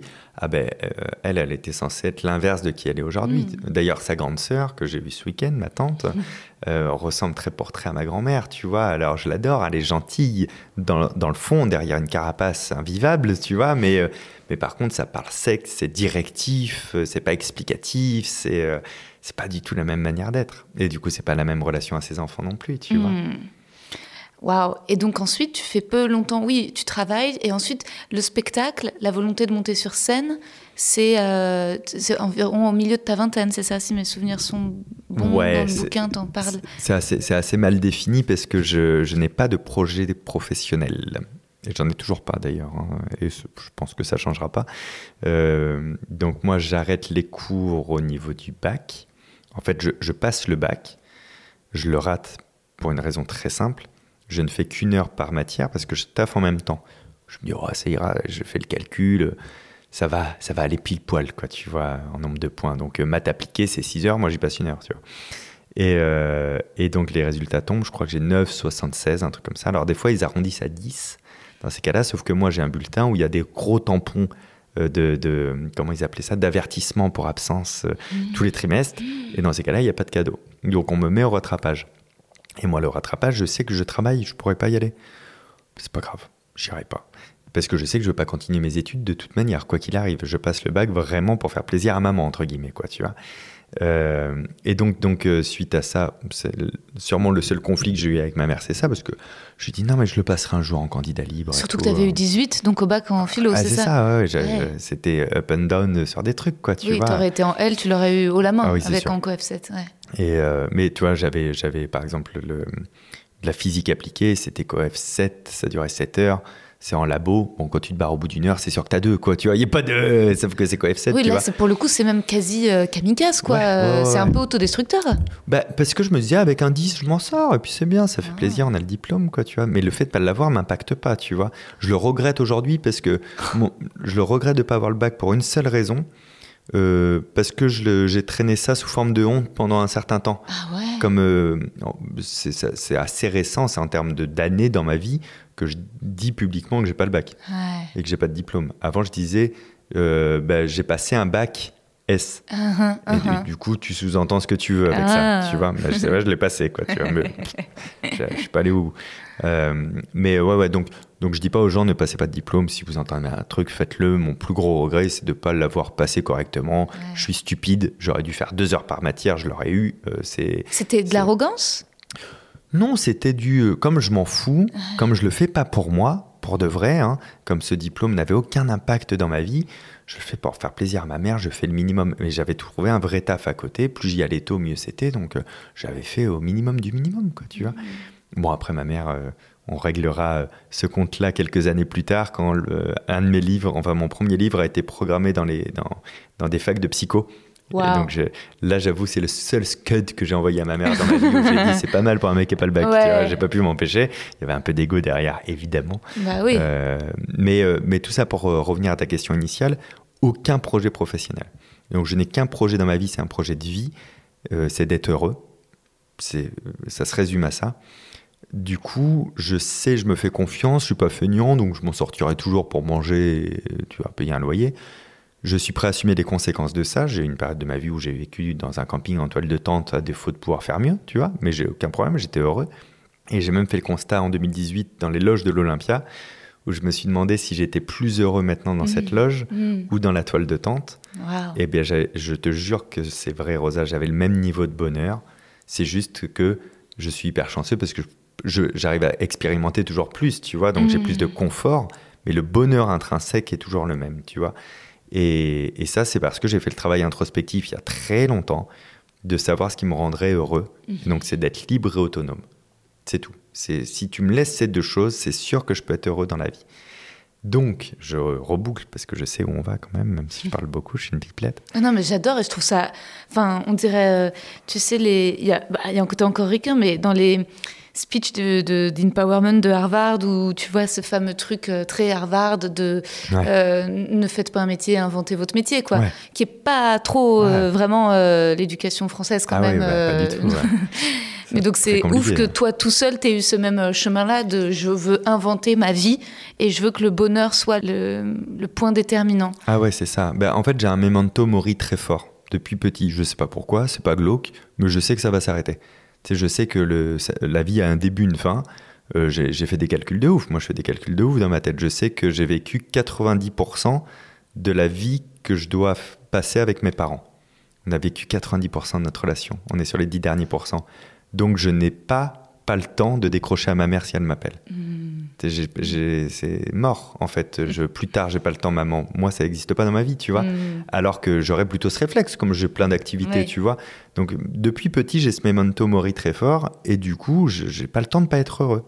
Mais c'est, je la répète la phrase parce que moi, elle me parle profondément. J'ai pas le temps de pas être heureux. Ouais, et là c'est pas américain, c'est quasi bouddhiste. Il y a un truc où on Bah, pense plutôt, ouais. euh, enfin tu vois, moi je reviens de Thaïlande, j'ai l'impression que Ouais. c'est- plutôt en Asie où il peut y avoir ça au centre. Ouais, euh, absolument, absolument. Et donc, je, je veux être heureux tout le temps. Donc, pas de métier, pas de machin, juste envie de faire des formations, de lire des bouquins, d'apprendre des livres, des trucs, des machins et tout. Et quand t'as pas de projet professionnel, et quand ton projet de vie est aussi simple que le mien, tu es d'une flexibilité incroyable. On a l'impression que j'ai eu mille opportunités dans ma vie, mais c'est juste que je les ai vues. Elles existent tout le temps, tu vois. Et comme j'ai pas de projet de vie, j'ai pas l'impression quand je fais des virages à droite ou à gauche d'abandonner de l'énergie que j'ai mis d'un côté pour avoir un but et mince, je suis en train de changer, est-ce que c'est bon, pas bon, je me pose pas la question, ma question c'est c'est marrant ou c'est pas marrant, tu vois. Et donc euh, à un moment donné de ma vie, on me donne l'opportunité de faire des conférences sur le cerveau. Je me dis c'est marrant ça, je vais en faire deux trois, et puis je fais ça durant longtemps. Et puis on me dit en même temps, euh, bah, euh, enfin un moment, un autre moment, mais tout est lié évidemment. euh, Il y a un gars qui me dit mais tu le ferais euh, en Inde, en anglais, au mois de novembre, c'était six mois plus tard. Et je, je oui, parce que je me dis en six mois j'ai le temps d'apprendre l'anglais. Bon, au moins ma conférence en anglais en par cœur, tu vois. Donc oui, bien sûr. Et je le fais parce que c'est rigolo. Je passe 15 jours en Inde à faire ça. Et du coup, ben, j'ai l'opportunité de continuer à en faire à l'étranger. Donc jusqu'en 2011, je vais faire énormément de trucs à l'étranger comme ça. Et à un moment donné, je gagne super bien ma vie. Mais c'est un hasard à ce En moment donnant des conférences sur le cerveau. sur la mais- mémoire, des petites démonstrations de tout ça et tout. Donc c'est du mentalisme, mais je mets pas encore cette étiquette-là, tu vois. Et puis euh, la vie fait que je rencontre une, une jeune femme. Euh, on passe plusieurs années ensemble. Et elle, elle était danseuse, elle est toujours danseuse d'ailleurs à Paris. Et puis je me dis, ouais, j'aimerais bien qu'on passe plus de temps ensemble. Euh, donc je vais faire en sorte de passer plus de temps à Paris. Mais elle, elle bosse, elle danse et tout. Donc je vais pas m'embêter. Et me vient, pareil, un truc à la tête. J'avais rencontré un gars en Ukraine, à Yalta, euh, qui, euh, qui, pour faire des cachets, faisait de l'accompagnement de personnes. Bon, bref. Et il m'avait dit, tiens, j'ai des copains qui ont acheté un théâtre à Paris, si un jour ça t'intéresse d'essayer. Donc je le rappelle et tout, Jérôme, machin. Et donc c'était la comédie des trois bornes. Ouais. Ils me donnent le contact, je les appelle et, et puis je leur explique je- ce que je fais. Et puis ils me disent euh, bah non, ça rentre pas dans la ligne, on fait full humour et tout. Et donc je les rappelle, je les harcèle un peu en, en mode laissez-moi faire un essai Ah, devant tu veux vous. te sédentariser par amour. Bah, en tout cas, m'occuper quand je suis là, tu vois, pas Ouais. être en train de glander, quoi. Et, euh, et du coup, euh, ils me disent, bon, bah, ok, viens, je leur fais une démo de 5-6 minutes. Ils rigolent, ils trouvent ça drôle, ils disent, bon, bah, ok, on n'avait pas de mec euh, de ton profil, mentalisme ou magie, mais ok, toi, tu seras le seul. Et on part sur 3 mois. Et donc, ça fait 13 ans, 12 ans maintenant, que ça continue. Parce que je comptais faire 3 mois et reprendre les conférences. Et en fait, j'ai bien aimé. Ouais. Donc en fait, bah, je continue à faire ça pour l'instant, tu vois ce que je veux dire? Et, Ouais. et toute la vie, c'est que des trucs comme ça. Euh, quand j'ai quand j'ai commencé à faire mes premières vidéos, Mm, mm, mm. c'était juste parce que j'avais dit à un copain, euh, tu sais, tu sais ce qui serait bon? Pour un gars ou pour une nana qui veut être à l'aise face à une caméra, c'est de faire une vidéo par jour pendant un an. Mm. Ça doit te développer la créativité. Il me Mm, fait, bah fais-le. Je suis, non, pas le temps et tout. Sauf que ça germe. Je me dis, oh, bon, allez, ok, je fais ça. Je fais ça pendant un an. Ça me fait un défi créatif. Ça me rend à l'aise vis-à-vis d'une caméra. Et euh, j'écrivais mon nouveau spectacle. Donc c'était intéressant de le faire. Et puis bah, ça, ça fait sept ans parce que j'ai bien aimé. Tu vois, et pareil pour les bouquins, et, et pareil pour d'autres choses qui vous parleront pas parce que qui n'ont pas eu de succès grand public, mais que j'ai fait aussi juste parce que ça se présentait, c'est du kiff, tu vois. Donc euh, pas de projet et pas de difficulté à faire des virages à droite, à gauche. euh, je m'en fous parce que c'est rigolo, tu vois. C'est, Mm, mm, c'est, mm. ça paraît très naïf ou trafiqué hein, comme phrase, mais, mais vraiment ça se limite à ça. Aujourd'hui, c'est cool parce que je peux me permettre des virages beaucoup plus dangereux parce que j'ai des ressources financières derrière que j'avais pas avant. Mais je peux vous jurer que je, je faisais les mêmes virages sans ressources financières. Et quand je suis revenu de mes conférences, j'étais un peu le sentiment d'être un peu blindé, tu vois. Bon, bah six mois après, je comptais les pièces de centimes pour payer le métro et aller au théâtre, tu vois, parce que ça, ça rentre pas en, en ligne de compte. Et je sais que je, que je trouverai toujours du taf. euh, quand j'étais à La Rochelle, que j'avais plus de plus d'études, plus rien, à un moment donné, c'était un peu plus dur. Donc quand je dormais en toile de tente, bah, j'allais sur les marchés le matin à 5 heures, je disais qui a besoin de deux bras pour décharger les camions? Et puis tu vois, ce que je veux dire, j'ai j'ai jamais peur de pas savoir comment je vais manger. En vrai, je trouverai toujours un truc, tu vois. Waouh. Est-ce que quand tu as écrit ton livre sur le temps, c'était aussi un moment peut-être où entre la scène, les vidéos et les livres, tu as pu frôler le burn-out? Non, je l'ai jamais, Jamais, frôlé. jamais, waouh. Non, non, mais j'ai une hygiène de vie. euh, alors, j'ai des curseurs que je bouge. Le, le curseur que j'ai euh, que j'ai baissé en dernier, il y a, il y a 6-7 ans de ça, c'est plus d'alcool. Ouais, Donc, plus besoin de temps de sommeil pour récupérer l'alcool, Mmh. plus besoin, machin. de la migraine du Ouais, matin. c'est ça. ouais.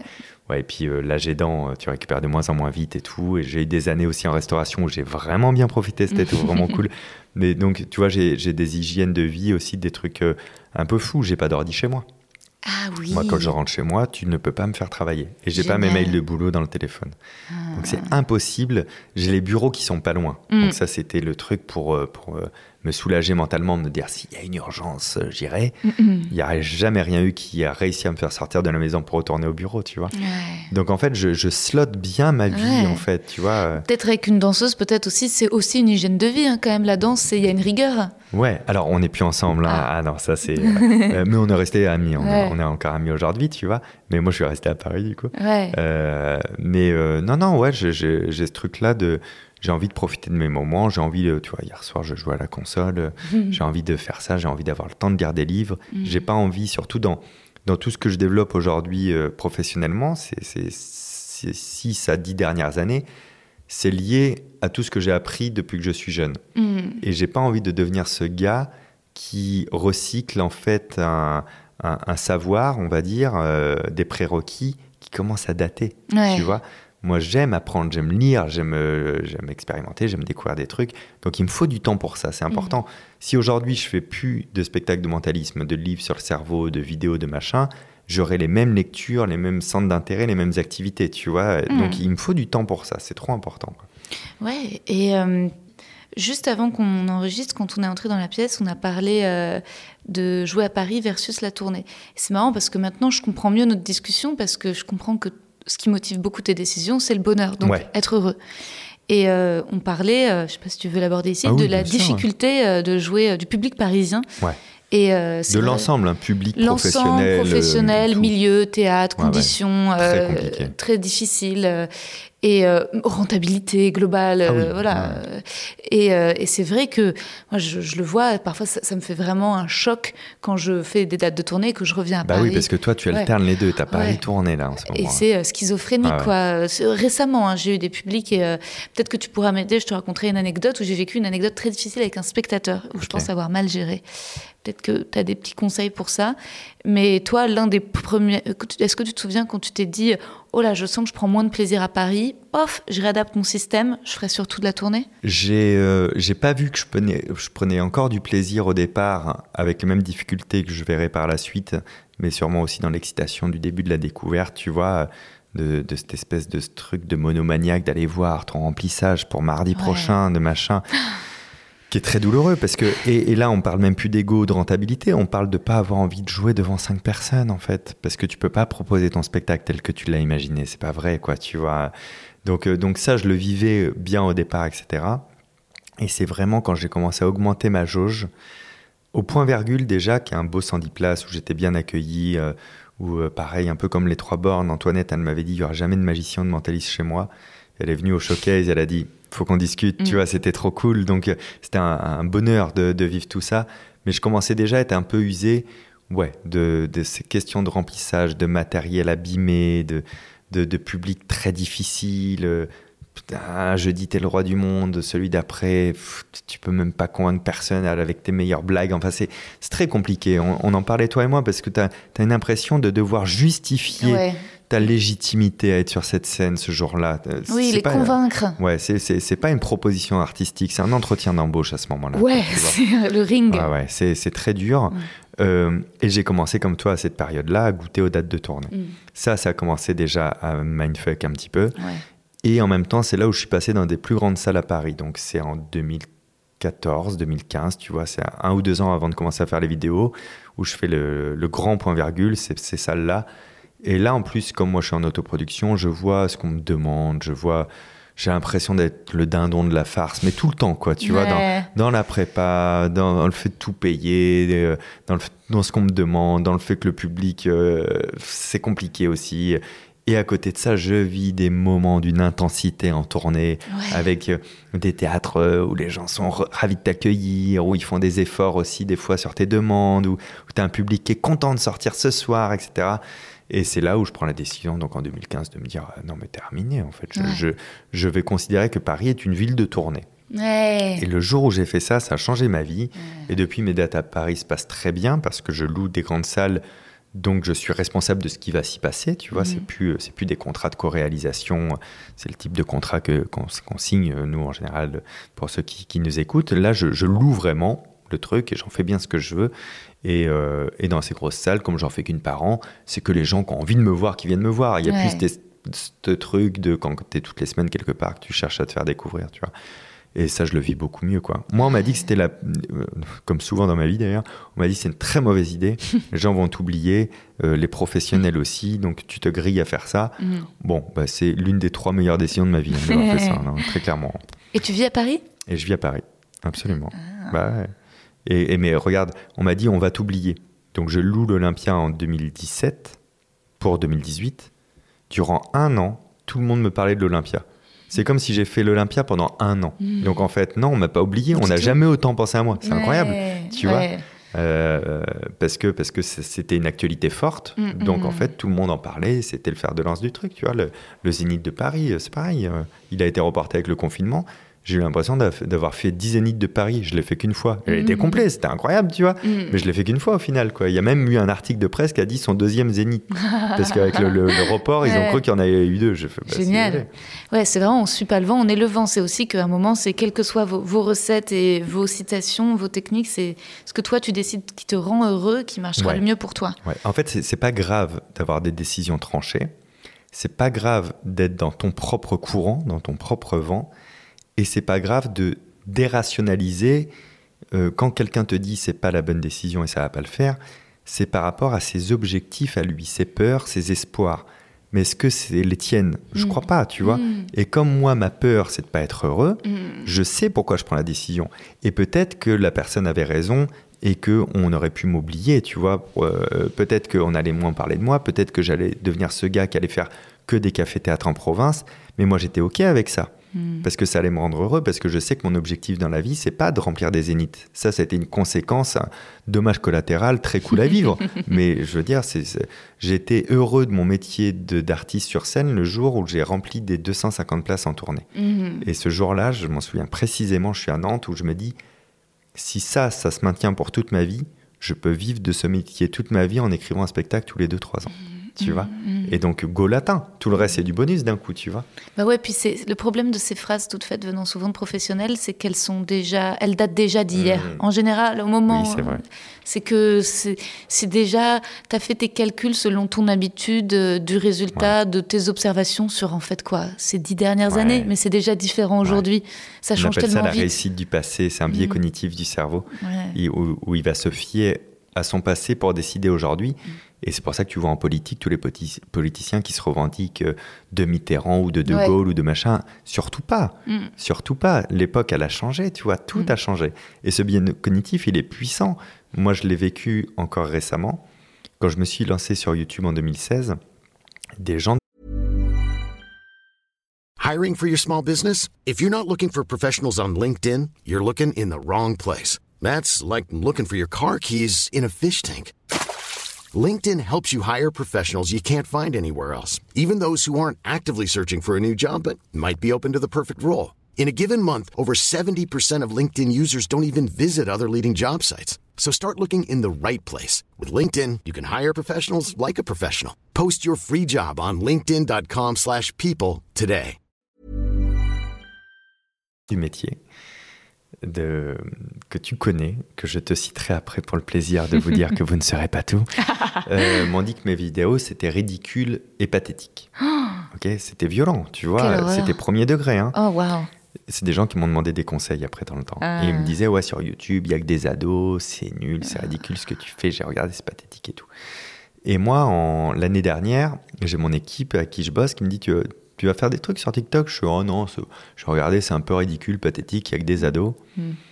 Et du, du coup, j'ai dézoomé. Mm. Tu vois, je me suis dit, putain, j'ai refait le même truc Mm. qu'avant, mais pourquoi? Et en fait, parce que j'ai l'impression que le meilleur conseil que je puisse donner à tout le monde, c'est non, il faut commencer par YouTube. Mais c'est parce que j'ai commencé moi par YouTube en Mm, 2017. mm, mm. Donc j'ai fait un dézoom, j'ai enlevé mes a priori, etc.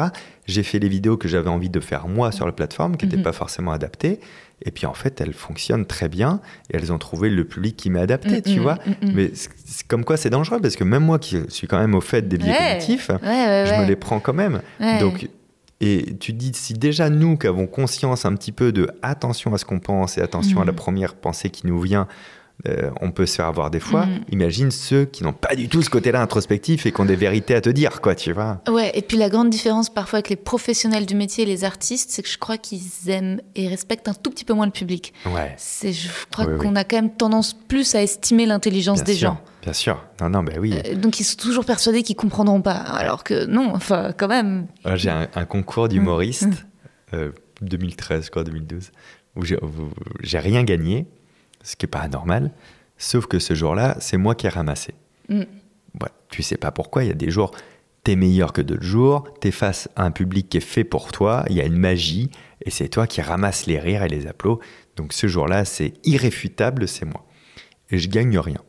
Je vais pas à la suite, il y a une finale, je vais pas en finale.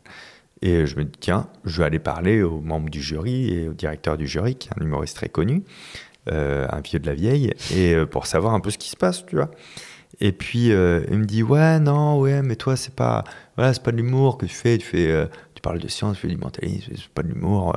Non, non, et puis en plus, euh, calme-toi, quoi. Pense pas que les gens, ils vont réfléchir à tout ce que tu vas dire, etc. Quoi.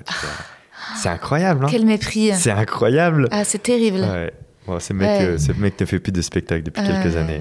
Ça ressemble à du mépris politique, ouais. Ah, c'est un gros mépris Ouais, quand même. ouais, hein, tu vois. C'est, mais vraiment, Glaçant, il avait ouais. dit un truc du style, tu, en faisant le geste de poète poète sous le bras, tu leur fais ça déjà et puis ça va. Commence par savoir faire ça, quoi. Quelle horreur. Ah, mais waouh Tu vois, c'était fou. Moi, j'ai- j'ai- j'aime bien en plus, j'ai pas de problème à, à commencer par la base et à faire la base. Tu sais, il y a une phrase de Bernard Werber qui m'a marqué. Donc, c'est l'auteur de, de plein de livres. J'ai la chance de le compter depuis euh, des années parmi mes amis. Et, et, euh, et on parlait de romans, d'écriture, parce que selon lui, il faut que j'écrive des romans. Il me dit, à partir du moment où tu sais faire des numéros de bluff sur scène, tu sais écrire un roman. Tu vois, tu sais surprendre. Et, euh, et je dis, il faut trouver une idée originale et tout, quand même, parce que je vais pas faire le énième polar, le énième machin. Et il m'avait dit, euh, commence par savoir faire du très bien pas original. ou du pas original très bien. Et après, tu feras ce que tu veux. Mm. Et je l'aime bien cette phrase, tu vois, j'ai pas de problème à faire euh, du, du pas original très bien, tu vois. Mm. Mais là, la, la- la réflexion que l'autre m'a dit, c'était au-delà de tout, quoi, tu vois. C'était euh, fait du nul parce que le public ne mérite pas mieux. C'est ça hein, qui est, Ouais, ça, Quand je te dis c'est un vieux de la vieille, c'est vraiment un très vieux de la vieille Ouais. qui, euh, qui ne performe plus aujourd'hui parce qu'il euh, il s'est, il s'est auto-grillé de partout, tu vois. Ouais. C'est le mode de pensée qui marchait peut-être, qui ça se voyait pas il y a 30-40 ans quand il y avait cinq chaînes de télévision et si tu étais sur un média, tu devenais connu, point, tu vois. Aujourd'hui, c'est une connerie d'ailleurs aujourd'hui de vouloir être connu de tous. On a quand même assez de chance en termes de médias et de possibilités de, d'aller se connecter à notre propre public, Ouais. De le faire augmenter jusqu'à une certaine mesure. Mais c'est pas grave que personne t'arrête dans la rue. C'est Ah même, euh, tu vois, ça veut dire que les gens avec qui tu vas te connecter, ils vont être euh, des centaines, des milliers, des dizaines de milliers, des millions parfois. Et c'est que des gens qui sont OK avec ce que tu proposes. Mais quel bonheur intense quand même. Bah ouais, c'est incroyable. Et puis justement, j'ai tellement eu ce truc de ouais, ce que tu fais, c'est un peu parisien, justement, en tournée. C'est le mépris aussi de Paris pour euh, ce qui n'est pas Paris. Ah oui, Ils vont oui, pas oui. comprendre. Et puis, résultat, moi, à chaque fois que les, les gens riaient ou comprenaient, j'étais en mode oh, mais formidable sûr, En ouais. fait, enfin, je veux dire, c'est. euh, mais oui, oui, c'est vraiment ce truc de, ouais, de supériorité, de dédain. Euh, on a fait 57 minutes. Est-ce que tu as encore le temps? Est-ce que tu as encore le temps pour le questionnaire? De Proust? Absolument. Je regarde à quelle heure je dois partir. Je crois que c'est à 30. Il est 17h. Oui, j'ai jusqu'à 17h30. Ah, génial. Et bon, bah alors avant le questionnaire de Proust, euh, euh, je te raconte alors la, la- la petite anecdote récente et tu me diras si tu as des, des- des conseils euh, peut-être pour comment je pourrais mieux gérer ça à l'avenir. Euh, je l'ai pas encore raconté parce que j'ai pas vraiment eu tout à fait le temps de processer ce qui est J'ai arrivé. l'impression de faire l'émission Fabien vous écoute et vous conseille. Ouais, mais pourquoi pas Tu devrais, ce serait trop bien. Bah, en fait, t'as pas encore ton podcast. J'ai euh, non, j'ai un podcast d'humour, mais j'ai pas un podcast. Ouais. Bah, tu pourrais avoir un podcast où tu reçois des questions des auditeurs. euh, C'est vrai. Ça serait super. Tu sais, c'est ce que fait Sarah Silverman. Ouais, euh, ouais, ouais, c'est vrai. Et euh, franchement, c'est passionnant, hein, ces réponses très Oui, personnelles, parfois hyper pas oui, c'est ça. C'est oui. du conseil d'amis Oui, voilà, elle dit moi je le ferai pas, euh, Ah voilà, j'irai pas et j'adore, je trouve ça. Bon, en fait, c'était il y a quelques semaines à la Comédie de Paris. donc je t'ai dit souvent il y a des publics mal polis qui sortent, qui, qui- voilà, qui se déplacent, qui reviennent dans la salle, qui arrivent très en retard, qui parlent, qui commentent. Et j'essaye pourtant de, euh, sous sous fond de blague, de donner les codes, de dire Oui, euh, euh, ne commentez pas en riant ou On ne voilà, ça, voilà, tout ça, ouais, Et mais sous forme de blague. Et là. euh, et le truc, c'est qu'en effet, je les vois avec la lumière, et puis parfois, j'aime bien, normalement, ça se passe bien, les regarder pour aussi pouvoir faire des, des impros de temps en des temps. interactions avec, bien sûr. Et là, je vois un gars qui est, tu vois, il y a la Comédie de Paris, c'est quand même pas si grand, il y a une allée au centre, et là, euh, il est euh, le, le seul sur un gradin au milieu, il est très grand et il a les jambes totalement étendues. Et il se tient pas droit, il se tient quasi allongé en fait Ouais. sur son strapontin. Euh, donc ce qui fait qu'il occupe quasi euh, bah, tout l'espace Ouais. du couloir devant moi. Euh, et je vois qu'il a une tenue un peu chelou, je sais pas, un peu genre ce que je vois comme un truc un peu de bobo bleu, un truc un peu. Et puis il est là et, et il a vraiment ce regard de dédain, tu vois, ce truc. Et donc bon, à un moment, je vais sur le côté, je m'assois et moi, il faut savoir que je suis quand même dans une situation un peu vulnérable de par les sujets que j'aborde, de par le fait d'être pieds nus, de par le fait d'être en pyjama. Donc il y a plein de choses qui font que en fait je peux vite me sentir quand même un peu en danger. Ouais, Euh, ouais, c'est vrai, je comprends. Et, et le truc c'est que je le je sens et, et je me dis on va pas on va pas non plus euh, s'éterniser là-dessus, mais je me dis ça se trouve avec une petite blague je peux canaliser ce Désamorcer voilà. peu, ouais. Et donc, euh, je lui dis, je m'adresse à sa copine et je dis, dis donc, j'ai l'impression que. euh, je, je disais, ah oui, je fais une blague, donc ce soir, il y a un peu moins de mecs dans la salle. Est-ce qu'il y a des gens, des hommes qui sont venus là de manière consentie? Vous avez été forcés par leur nana Il y a plein de mecs qui, qui applaudissent, ils sont venus, c'est même eux qui ont pris les places. Mais lui, il, il en profite évidemment pour dire, elle m'a traîné là, elle m'a forcé. De toute façon, hier, on a failli se séparer. Donc, je dis, ok, bon, ça va être gratiné. euh, On part pas sur une bonne base. et en même temps, je me dis, ça se trouve, c'est cadeau, puisque les gens rient autour et Bien que sûr. ça sert un peu mon propos et que c'est tellement une caricature de mec alpha et tout, euh, hyper oppressif que bon. euh, et, et je dis, bon, mais je, je me dis, at- attention quand même à l'énergumène. Et puis. Je m'en sers et je, et je- je fais une blague, genre, alors voilà l'exemple du mec toxique ou je sais pas quoi, un truc. hein. Et puis je refais mon spectacle, je continue. Et en fait, je vois que tout le spectacle, il me, il change de place, il se repositionne, il s'affale sur sa copine, il fait semblant de dormir. À un moment, il répète mes blagues à voix haute. Ouais. Et il a autour de son cou des clés avec lesquelles il joue. Et donc, ça fait un cliquetis. Et que quand je fais des pauses, des temps et tout machin, où il n'y a pas forcément de rire, où c'est plus une question, j'entends le cliquetis de ses clés. Et j'étais très fatiguée et je commence euh, à péter un câble. Ouais, bah oui, oui. Parce que t'as trop, euh, t'as trop attendu là pour le coup et tu Ouais. l'as accumulé. hein. J'ai trop attendu, j'ai trop accumulé, j'ai pas su comment. euh, Enfin, j'ai essayé à un moment de lui dire. À un moment, quand il a commencé à faire euh, mes blagues, j'ai sorti un truc qu'on utilise souvent, genre laisse faire les professionnels, c'est un métier. Ouais, ouais, ouais. Et puis euh, les gens rient autour, mais plus la, et je sentais quand même aussi les regards des gens gênés, tu vois. Ouais. Euh, et, euh, et bref, je tiens bon, je tiens bon, et je me dis essaye de voir les autres, essaye de voir les autres, de pas Mm. se focaliser sur lui. Mais à un moment, le spectacle arrive enfin à sa fin. J'ai tenu bon, j'ai tenu bon, et il y a une dernière partie du spectacle où je lis un texte, et juste avant cette dernière partie, il y a un noir, et là il se barre. Et je suis en mode ah, Trop bien. Trop Ah bien. oui. Je ressens une joie profonde. Je me dis, c'est parce qu'à si, à un moment dans le spectacle, je lui ai proposé de partir. Ouais. Je lui ai Ouais, dit- Non, mais t'as, mais t'as tu vois, euh, tout à fait raison. En fait, je me suis dit, ça serait un ça soulagement m'est pour tout le monde. aussi. hein. Ouais. Je lui ai dit, vraiment, franchement, je te le donne. Là, c'est un bon moment. Ça, ça dérangera personne. Sors C'est maintenant, tu vois. Le consentement marche aussi pour ta présence Ouais, dans un spectacle. voilà. T'es Si pas tu consentant, sors. Ouais, l'air, eh, tu l'as dit, elle t'a Ah traîné, ouais, tu c'est voulais ça. pas, vous avez failli vous séparer. Ah J'ai pas l'impression que vous allez passer la soirée ensemble. C'était pas ton choix d'être là. Vas-y maintenant. euh, Mais lui, il avait un sourire et il est resté. Et donc là, il se casse. Et donc je suis en mode, oh, et je déverse mon sac. Et donc je dis au public, voilà ce que j'ai vécu pendant tout le spectacle, pendant une heure. Donc les gens Ouais. rigolent et on se soulage et machin. Et même je dis à la nana, et donc je fais des blagues, genre, euh, des blagues un peu vulgaires en disant, ouais, j'espère vraiment qu'il y a une très grosse bite pour que tu te tapes, tu vois, parce que sinon vraiment je comprends pas. Vraiment qu'il y a un intérêt. Ouais. Et, euh, et puis bon, finalement, et je m'apprête à, à- à finir le spectacle, et là, il revient. Incroyable. Et je me dis, oh merde. Ouais. Et je sais pas comment réagir. Et là, le problème, c'est que le public, on est, euh, je sais pas, c'est quoi, c'est le ring, euh, la boxe, me regarde Ouais, il attend. Et il attend Ouais, de bah, voir comment sûr. je vais gérer la situation. c'est, c'est chez toi. Hein. c'est chez moi. Ouais. Euh, c'est ma maison et le truc c'est que là je on est un peu dans- en même temps dans une dans un film de Ruben Östlund tu sais où c'est tu sais dans Snow Therapy je sais pas si tu l'as vu une famille il y a une, avalanche et en fait le film commence il y a une avalanche une famille euh, ils sont tous renfermés ils sont tous euh, et en fait l'avalanche arrive la femme protège ses enfants et le père se sauve et ensuite c'est tout le film c'est comment la famille va surmonter Mm. ce truc et là il y a un truc de même d'ordre un peu de testostérone entre lui et moi de en fait qui Ouais. qui est le maître Ouais. et, euh, et là, je, je pense que je prends une mauvaise décision à ce moment-là. Je lui dis, euh, sors.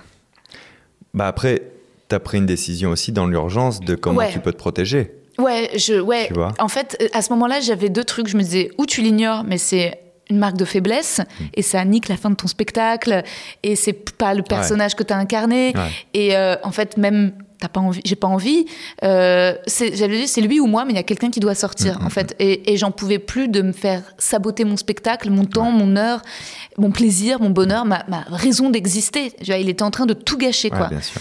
et, euh, et donc je lui dis sors en fait. Et il veut pas sortir. Et il dit non de la tête, il dit non. Et, et, euh, et donc là, je me dis bah écoute, on appelle un ouvreur. Et je dis à l'ouvreur euh, sors-le. L'ouvreur ne supporte pas à ce moment-là que je lui parle comme ça, se monte contre moi et refuse de Ah sortir non, mais le là, gars. c'est- là, c'est un autre problème. Parce que, ah bah oui, pour, pour moi, c'est un, un autre problème parce que l'ouvreur n'a pas le passif. Ouais, À ce moment-là, il est obligé d'être dans ta team. Il, il- il a, exactement. il a- il a pas le choix là. Il a, il a vraiment, vraiment. Là, pour moi, le problème est là. Parce que, en gros, de toute la situation, il y a mille choses qu'on pourrait revoir ou redétailler. Mais il faut pas oublier le fondamental. Le comportement de cette personne est anormal depuis le départ. Tu vois ce que je veux dire? Donc chacun va réagir avec ses armes en fonction de ce qu'il peut, etc. Euh, pas plus tard qu'à la Coupe du Monde, moi je jouais au Palais des Glaces. Les gens ont été traînés de force le soir de match, je voyais les gens regarder les écrans. Ça me rendait ouf. Donc j'ai fait deux vannes aussi, tu vois, pour désamorcer, mais pour dire attention, j'ai conscience que c'est relou. À un moment donné, j'ai coupé le spectacle en disant écoutez, tous les petits génies qui pensaient que je les vois pas, votre visage est rétroéclairé en fait par votre téléphone. Donc ce que je vous propose, vous pouvez aller au balcon, il reste de la place dans le fond, je ne vous verrai pas, vous serez trop loin, ou vous pouvez partir. Franchement, si j'étais vous et que j'étais passionné de foot, moi je ne serais pas là. Donc allez-y, tu vois. Donc on, a tous été jusqu'à la rupture de la transparence en dehors d'un spectacle pour régler un conflit euh, plus ou moins fort. Et j'ai eu le cas encore une fois là en tournée récemment où c'était une ambiance un peu faite au village. Donc rien de méchant, mais alors injouable. Ça picole, ça, parle sort en même temps que toi, ouais. ça, mais un délire. Mm. Et donc, euh, ouais, j'ai été obligé aussi d'être transparent parce qu'à un moment donné, il faut envoyer les bons codes aussi, Mm, quoi. Tu mm, vois, si la personne n'a pas les codes du spectacle vivant et n'a pas compris la difficulté d'un one man, d'un seul en scène de deux heures, bon, ben, on va passer par cette partie-là, tu vois, avec plus ou moins de douceur en fonction de, de la réponse qui est en face. Toi, le problème, c'est qu'en face, de base, tu as quelqu'un qui a le mauvais comportement, qui Mm. ne veut pas être là, qui est dans une situation de conflit. Mm. Donc, en fait, il va pas respecter ton lieu de travail ou ton spectacle parce que c'est toi qui viens de rentrer dans sa vie. C'est Mm. pas l'inverse pour lui. Tu vois, il n'y a pas cette démarche-là. Le moment où, euh, où, où- où il part, c'est une bonne nouvelle. Ouais. Moi, moi je, je- je lui aurais même proposé de partir bien avant toi, je pense, tu vois, euh, avec un remboursement et tout. On va te rembourser, il n'y a pas de problème. Euh, le moment, à partir du moment où il rentre, tu as tout à fait raison de refuser ça et de pas l'ignorer. Ok. Ça, c'est- pour moi, c'est la première chose. C'est-à-dire qu'à un moment donné, c'est aussi ton lieu, ta maîtrise, ta vie, ton outil de travail, ton intégrité physique et morale. C'est pas des 20 mots, c'est deux Mm. Oui. phrases-là, intégrité Oui, oui. physique et morale. Tu peux refuser. Et tu dois le, le refuser. Le fait que tu appelles l'ouvreur, qui fait partie de ton équipe, c'est le meilleur réflexe. Tu vas pas le sortir toi-même, manu Bah, militari, euh, ouais. militari. C'est pas le public qui va s'en charger non plus. À partir du moment où tu es lâché par la personne de ton équipe, là, j'avoue, j'ai plus de solution parce que tu Mais oui. tu as le droit de faire demi-tour et de dire revenez la semaine prochaine, je vous invite tous. Mais là, c'est pas possible. Bah, c'est ça. Alors attends, je vais te raconter la fin. Et de toute façon, je m'en fous, parce que quand l'épisode sort, je serai, je jouerai plus euh, donc dans ce théâtre. Donc, c'est- euh, C'est inadmissible en vrai. bah, pff, moi, je, je me suis dit, mais comment il peut ne pas être de mon côté, ne pas penser à ma sécurité? Et en fait, là, Parce que du coup, il dit quoi? L'ou- alors là, l'ouvreur euh, se monte contre moi en disant qu'il me croit pas, que le mec est juste allé aux toilettes et qu'il peut pas sortir un gars qui est juste sorti aller aux toilettes. Et ça, il dit ça au milieu de ta salle devant Au tout milieu, le au monde. milieu de ma salle, fort devant tout Donc le monde. le, le, le pr- le- le prérequis de ton ouvreur, c'est Rosa ment sur scène Voilà. devant le public. Et Rosa me dit sors-le, ce qui est à, moment, à ce moment-là, en fait, peut-être, euh, je, je l'ai formulé de façon un petit Mhm. peu euh, intempestive, mais il se dit, euh, elle, elle me parle mal ou elle se prend pour qui? Ah oui, mais euh, Voilà. c'est pas, possible. Alors que moi, c'était pas. euh, Enfin, j'étais aussi, j'étais en train de vivre euh, un stress très Donc- très intense. hein. Au secours, dans la rue, si tu te fais agresser, c'est un peu un ordre. Si tu peux aider, aidez-moi s'il vous plaît de ce coup de couteau que je suis en train de me prendre. Non mais et c'est ça. Et là, le mec assis commence à euh, parler de juifs brûlés. Je pense qu'il essayait de copier des blagues que j'avais pu faire d'humour noir dans le spectacle. Ok. Sauf Ouais, que non, mais moi, il se foutait de ta gueule. lui. il se foutait mais, de mais ma gueule. t'imagines, lui, c'est euh, vraiment c'est une centrale nucléaire défectueuse Ouais. à qui le, le- le- le- l'ouvreur vient de donner, euh, tu vois, de, Ah de- bah matière. toute Ouais. la matière ouais. pour euh, pour la cramer. Ah ouais. Il vient de se faire valider, en Oui. plus par un autre mec. C'est incroyable pour lui. Formidable. Bah, bien Et sûr. donc, résultat, moi, pour me défendre vis-à-vis de l'ouvreur qui se met contre moi, je dis Ah bah, vive la France collaborationniste. Là, le public rit. C'est ouf, Ouais. on se soulage, ouais. on descend. Bien sûr, ils ont besoin de ça. Ils, Ils ont besoin de ça, ils sont très stressés aussi. Sauf que le- l'ouvreur se vexe de cette blague qu'il prend personnellement contre lui. Oh là là là là là. Et le gars vient quand même de dire des trucs sur les juifs que les gens autour ont entendu. Et je pense que là, je suis en mode, maintenant, ça s'arrête, tu Ouais, vois. ouais. Blague ou pas blague ou quoi. Ou en fait, Hmm. moi, j'ai expliqué, sous-entendu, pour, pour- j'ai mis plein de, de, de- des amorceurs dans mon spectacle où, Hmm. où les blagues d'humour Bien noir, elles peuvent se comprendre. Et, euh, et donc, euh, c'est le public qui me sauve. Ouais. Et donc, c'est le public qui a crié Sors, sors, sors, sors, sors.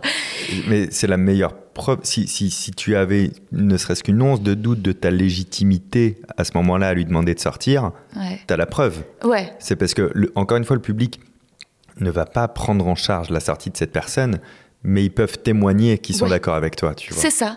Et c'est les gens qui se sont mis à hurler. Et euh, résultat, l'ouvreur a- est parti et le mec a fini par se lever et partir sous la pression du public qui Oui, criait parce que l'ouvreur était parti. Voilà. Et parce qu'il était redevenu tout seul. Ouais. Et j'y ai pas pensé. Ouais. Ah ben si, c'est Ouais. sûr. C'est sûr. Oui, oui, il avait plus son copain, son camarade. Ah non, Et, ça. et ensuite, il a rôdé devant le théâtre. Bien sûr. Et, et même, et quand je suis sortie et que l'ouvreur m'a pris à partie en me disant c'est pas mon rôle de faire ça, je lui ai dit mais là par contre c'est ton rôle. S'il rôde devant le théâtre sécurité, et que je te dis que je suis en danger, de lui dire de s'éloigner. Il fait rien de mal devant le théâtre. Enfin, je veux dire, enfin, tu vois bien que je fais. Et donc c'était, euh, mais ça me rassure que tu me dises que j'ai pas fait une erreur parce que bon après je me suis dit dans le doute, ça, je sauf les théâtres où il y a de la sécu, je ne ferai plus ça. Je demanderai plus à quelqu'un de sortir. J'insisterai plus pour que quelqu'un sorte. Je trouverai la manière de rebondir par une blague, ignorer ou voilà parce que je me suis retrouvée à un carrefour. Oui, ou, de breaker très tôt. Mm. Vraiment, c'est une solution que j'ai vraiment beaucoup utilisée de breaker assez tôt le. Mm. Excusez-moi, monsieur. en fait, c'est des comportements d'enfant. Donc, mm. on reprend les bases de l'éducation d'un enfant. C'est euh, s'il y a un problème, je, vraiment, je, moi, je suis mal à l'aise pour vous. Peut-être c'est mieux que vous partiez là pour vous. Je pense que vous n'osez pas par politesse et je vous remercie, mais vraiment sortez, tu vois, de l'amener sur ces terrains-là, de le responsabiliser en fait. Tu vois ce que je veux dire? C'est à partir du moment où, de toute manière, où il a vu qu'il te faisait chier, il t'a fait chier. Ouais.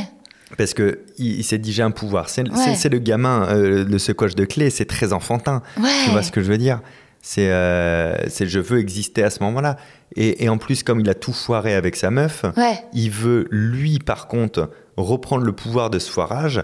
Donc là, il va bien être sûr que c'est de sa faute à lui parce qu'il a décidé. Tu vois ce que je veux dire il, hmm. termine de se saboter lui-même pour être en, cohérence en fait avec la situation qu'il est en train de vivre. Toi, tu as un dommage collatéral à ce moment-là. Tu vois ce que je veux dire Et en plus, pas de bol, t'es une meuf et je pense que dans sa grille de lecture, ça fait sens. Quoi, tu vois ce que je veux dire Ouais, et peut-être même qu'il était sous substance.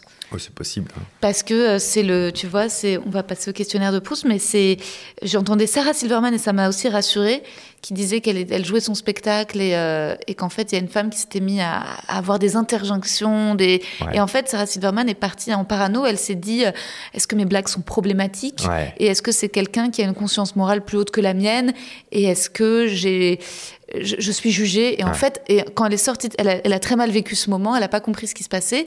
Et quand elle est sortie, on lui a juste dit, c'était une femme bourrée. Ouais. Ouais, moi, je, je, laisse pas passer ça. Mm. Le, pire que j'ai fait, et, peut-être ça va t'unlock quelque chose, euh, donc j'ai jamais demandé qu'on sorte quelqu'un depuis la scène. Mais en fait, une fois, il y a quelqu'un qui visiblement me manquait euh, de, de, respect sur mon intégrité morale et physique, puisqu'il a moitié baissé son pantalon. Oh putain donc en fait, j'ai fait une vanne, le public a ri, donc lui était sur scène, hmm. et je suis sorti de la scène. Et je ne suis pas rentré sur la scène. Donc hmm. lui, à un moment donné, il est redescendu, les gens se demandaient ce qui se passait. Hmm. En fait, j'étais en loge, en train de, enfin en coulisses, en train de dire non, non, je, veux que cette personne parte, sinon, moi, je ne remonte pas sur scène contractuellement parlant, dans n'importe quel tribunal, on te parlera de l'intégrité morale et physique. C'est vraiment, j'insiste sur ces deux mots, quoi, tu vois. Et donc, euh, donc les équipes l'ont fait sortir. Ça, ça a duré bien 5-6 minutes, 7 minutes. C'est long hein, pour un public. Il n'y a plus rien qui se passe. Hein. Plus personne sur scène. Et donc, quand il est sorti, je suis revenu sur scène. J'ai dit voilà, moi, je ne pouvais pas continuer à vous faire euh, le spectacle pour lequel vous avez payé dans ces conditions. On reprend deux secondes en arrière et maintenant on est entre nous et on a repris à ce moment-là. Donc j'ai préféré cramer en fait un vrai moment de gêne de 8 minutes où je n'existais plus, j'étais en dehors parce que non quoi, tu vois. Et, euh, et puisqu'il avait c'est un grand mot évidemment, hein, mais euh, je sais ce que ça implique, mais il avait violé ma scène, mmh. eh bien je pars de cette scène. Mmh. Elle, est souillée, elle est à toi pour l'instant. Et moi, je vais voir avec les équipes de théâtre et je ne remonterai sur scène que, voilà, ça m'est arrivé qu'une fois, je te le souhaite pas, mmh. mais tu vois, comme quoi c'est pas déconnant d'aller jusque appel à de la sécurité. et de faire appel aussi à une aide extérieure. C'est-à-dire qu'à un moment donné, l'entité théâtre, quand, quand, on joue, la scène nous appartient. Quand on nous dépossède de notre scène, eh bien, le lieu appartient au lieu qui nous accueille, point. Tu vois, et nous, on est un outil qui va faire vivre cette scène si on nous autorise à le faire dans des bonnes conditions, quand même, à minima. Quoi. Mais elle est, elle est intéressante, cette anecdote, parce que les personnes qui nous écoutent, pas sûr qu'elles prennent en compte euh, à quel point des fois ça peut aller loin, quoi, tu vois. Ah ouais, c'est sûr. C'est euh, il y a un côté. Euh, ah, je recroisais des gens qui ont cette soirée, ils m'ont dit, on savait pas s'il y avait un côté Andy Kaufman, si tu vois, si ton spectacle, ça se trouve, vu, est-ce que tu étais dans le coup C'est que en sortant qu'ils ont vu l'état dans lequel j'étais, tu vois, qu'en fait j'étais, j'avais plein de sueur dans le cou ah, et bah, tout. mais mais donc oui non, c'était et c'était clairement traumatisant, dans le sens très très fatigant moralement, tu vois, vraiment. je me suis dit bon, après, ça permet de savourer quand les représentations se passent bien. Ah, ça, c'est clair. Si tu as connu le noir, tu connais le blanc après. Mais... Ouais, ouais, ouais. Et puis, bon, après, il y a d'autres techniques. Et sinon, il y a une. une une prof de pilates euh, qui m'a dit, euh, pour m'aider, ça m'a bien aidé, euh, peut-être que c'est un truc que toi tu utilises, si tu sens quelqu'un contre, elle me dit, prends-le aussi comme une réaction. C'est hmm, pas parce que c'est pas un rire, donc elle me dit, il faut que ça te fasse sourire, il faut que tu te dises, ça marche aussi. Oui, mais alors après, moi, je, je, je, hein. trouve que là, en l'occurrence, dans Ouais, ton anecdote, il y avait une notion de danger. Ouais, ouais, ouais, ouais. Et, et ce, que, ce que disait ton ami est juste.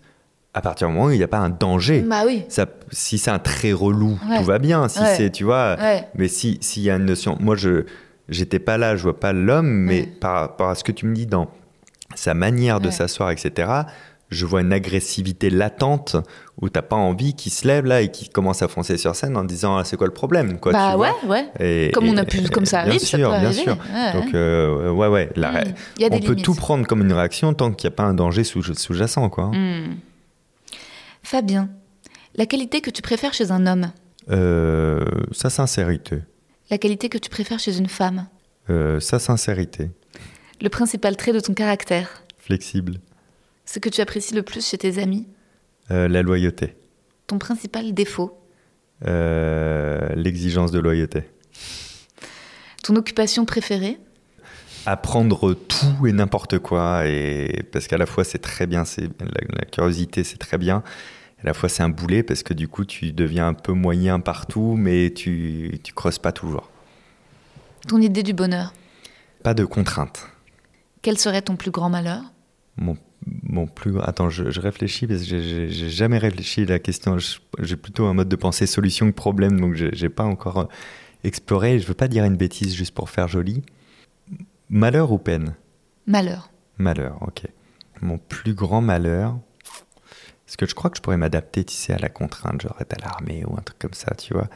Je crois que mon plus... Ah si, mon plus grand malheur, tu me, tu me vides toute sollicitation intellectuelle. Genre, tu, tu, tu m'obliges à travailler à la chaîne, par exemple, Mm. sans écouteurs, sans casque, sans rien. Tu vois, juste, je, je l'ai- je l'ai fait un tout petit peu en intérim, ça, hein, de déposer des, des bouts de tomates sur des pizzas. C'est aliénant. Ça, c'est le pire. Où aimerais-tu vivre? Euh, près de la mer, mais je, je crois vraiment à La Rochelle. hein. C'est là où je suis né, là, c'est là où je compte mourir. Je, je crois que je suis, je suis chauvin et pourtant j'arrive à justifier ce chauvinisme, mais je crois que je suis juste chauvin. Ce que tu détestes par-dessus tout. Que je déteste euh, le- le- le- les personnes qui ne prennent pas leurs responsabilités. Je passe ma vie à dire euh, je te présente mes excuses, tu vois, ou je ne sais pas. C'est mes deux phrases fa- favorites. On a le droit de pas savoir et de l'assumer. On a le droit d'avoir fait une bêtise et de l'assumer. Euh, donc voilà, c'est ça la réponse. Comment aimerais-tu mourir? Violemment, sec d'un coup. J'ai pas envie de me voir mourir. moi. Et enfin, quel est ton état d'esprit actuel? Bah, que ça va, que c'était très cool de faire cette discussion. Et, euh, et si tu veux tout savoir, j'ai, j'ai- je, c'est pas une légende, j'ai un agenda très chargé. Ouais. Euh, donc des émissions en podcast, euh, j'ai beaucoup qui sont proposées et, Mm. et je- j'accepte quand je suis très très très content de venir partager ce moment. Donc merci beaucoup pour ton écoute qui est très forte. Even when we're on a budget, we still deserve nice things. Quince is a place to scoop up stunning high-end goods for 50 to 80% less than similar brands. They have buttery soft cashmere sweaters starting at $50, luxurious Italian leather bags, and so much more. Plus, Quince only works with factories that use safe, ethical, and responsible manufacturing. Get the high-end goods you'll love without the high price tag with Quince. Go to quince.com slash style for free shipping and 365-day returns. Parce que j'étais une grosse pipelette. Et euh, mais voilà, je, me sens euh, rassasié. Là, c'était la partie loisir de ma journée. C'était trop bien. Je me sens bien. Merci infiniment Fabien pour ton temps.